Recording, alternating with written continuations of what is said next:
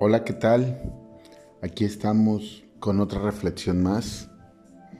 Te recuerdo mi nombre, Andrés Rivera. Muchas veces nos hemos preguntado cómo debemos vivir en este tiempo. Estamos en búsqueda de la felicidad, estamos en búsqueda de cada día ser mejores para vivir felices, tener lo mejor para vivir felices ir a lo mejor para vivir felices. Y cuando nos damos cuenta, muchas veces los que más se afanan en, en ese tipo de acciones, pues no viven completos, no viven felices. Si ya consiguieron una cosa, ya sacrificaron otra. Si ya obtuvieron algo, ya abandonaron otro algo y así sucesivamente. Al final no hay un equilibrio, al final no estamos completos. Decimos estar felices, pero internamente, en el fondo, anhelamos y deseamos otras cosas que no tenemos. Nos volvemos hasta insensibles e insaciables, porque nos ha ganado las ideas de este mundo, nos ha ganado las personas que supuestamente hablan de la felicidad y no lo son. Hemos escuchado a, muchos gurú, eh, sobre todo de distintas doctrinas, que pues ellos afanan en las cosas materiales, ellos afanan en los viajes y a veces tienen a familias e hijos abandonados. En fin, es un sinnúmero de situaciones que buscamos en donde no es. Y por desgracia, a veces lo que menos volteamos a ver, a lo que menos hacemos caso, es donde está la felicidad.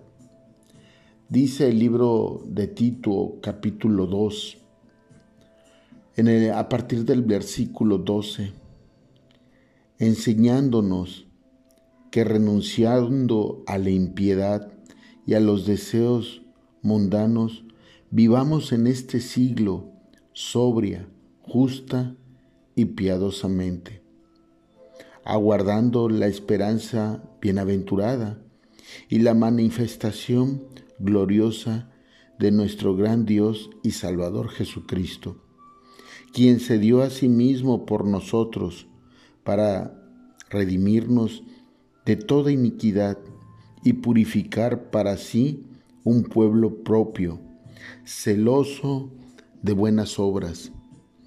Esto habla y exhorta y reprende con toda autoridad. Nadie te menosprecie. Amén. Qué importante es darnos, darnos cuenta que debemos estar felices, pero porque estamos sobre la espera, salvaguardando ¿sí? ese momento tan hermoso que es la esperanza de las promesas de Dios en nuestra vida, la esperanza del regreso del Redentor. Y si estamos nosotros felices y esperanzados, del regreso es porque sabemos que hay una promesa de parte de Él de algo mejor. Y para poder nosotros estar felices a través de eso es porque estamos haciendo las buenas costumbres, es porque estamos haciendo buenas obras a nuestros prójimos. Son las mejores obras no es la, construcción de una casa, no es el pintar el carro de la forma más llamativa o, o luminosa, no es cargando las mejores prendas, es haciendo lo mejor que es, primero, amar a Dios sobre todas las cosas y segundo, amar a tu prójimo como a ti mismo. Esas son las buenas obras, aquellas en las cuales podemos ser de bendición. Por ello, debemos vivir una vida sobria como la marca, justa y piadosamente. Tener piedad sobre aquellos en los cuales, pues en algún momento, hasta posiblemente no tuvieron piedad hacia nosotros.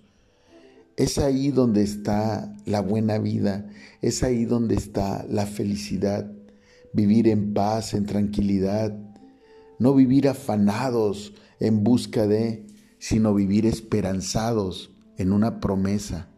Hay una gran diferencia en vivir afanados y vivir esperanzados. Por ello, lo marca muy claramente que debemos de renunciar a la impiedad, que debemos estar nosotros conforme al corazón de Cristo, quien se dio a sí mismo Debemos de renunciar a la iniquidad. Es decir, que si sabemos que si algo está mal, no seguirlo haciendo. Todos carecemos de eso. Y para poder estar fortalecidos, debemos de estar en la búsqueda constante y diaria de la enseñanza de Dios a través de su palabra. Y entonces ahí estaremos en paz y en tranquilidad porque estaremos sobre sus brazos, estaremos sobre su amor y entonces encontrarás la verdadera felicidad. Entonces encontrarás el cómo debemos vivir en amor, en paz, en bendición. Por ello lo dice no nos hagamos a los deseos mundanos. Los deseos mundanos son aquellos que nos llevan a la, a la vanidad, que nos llevan a hacer cosas que van en contra de la palabra de Dios.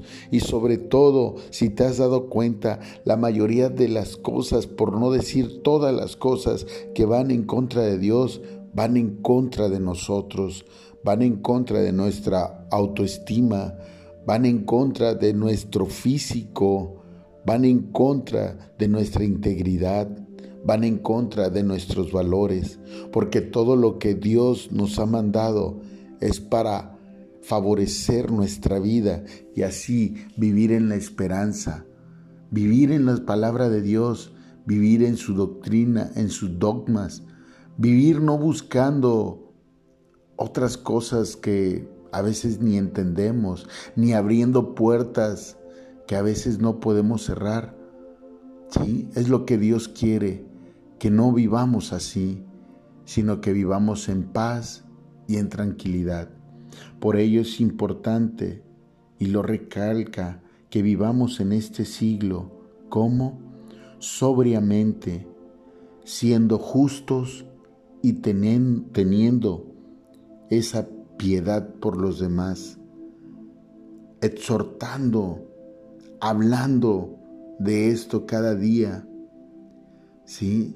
Y que nosotros tengamos esa autoridad para reprender lo contrario, sabiendo y teniendo la seguridad que nadie nos puede menospreciar, porque mayor es el que está con nosotros que el que está en el mundo y el que está con nosotros quiere que vivamos en paz y en tranquilidad.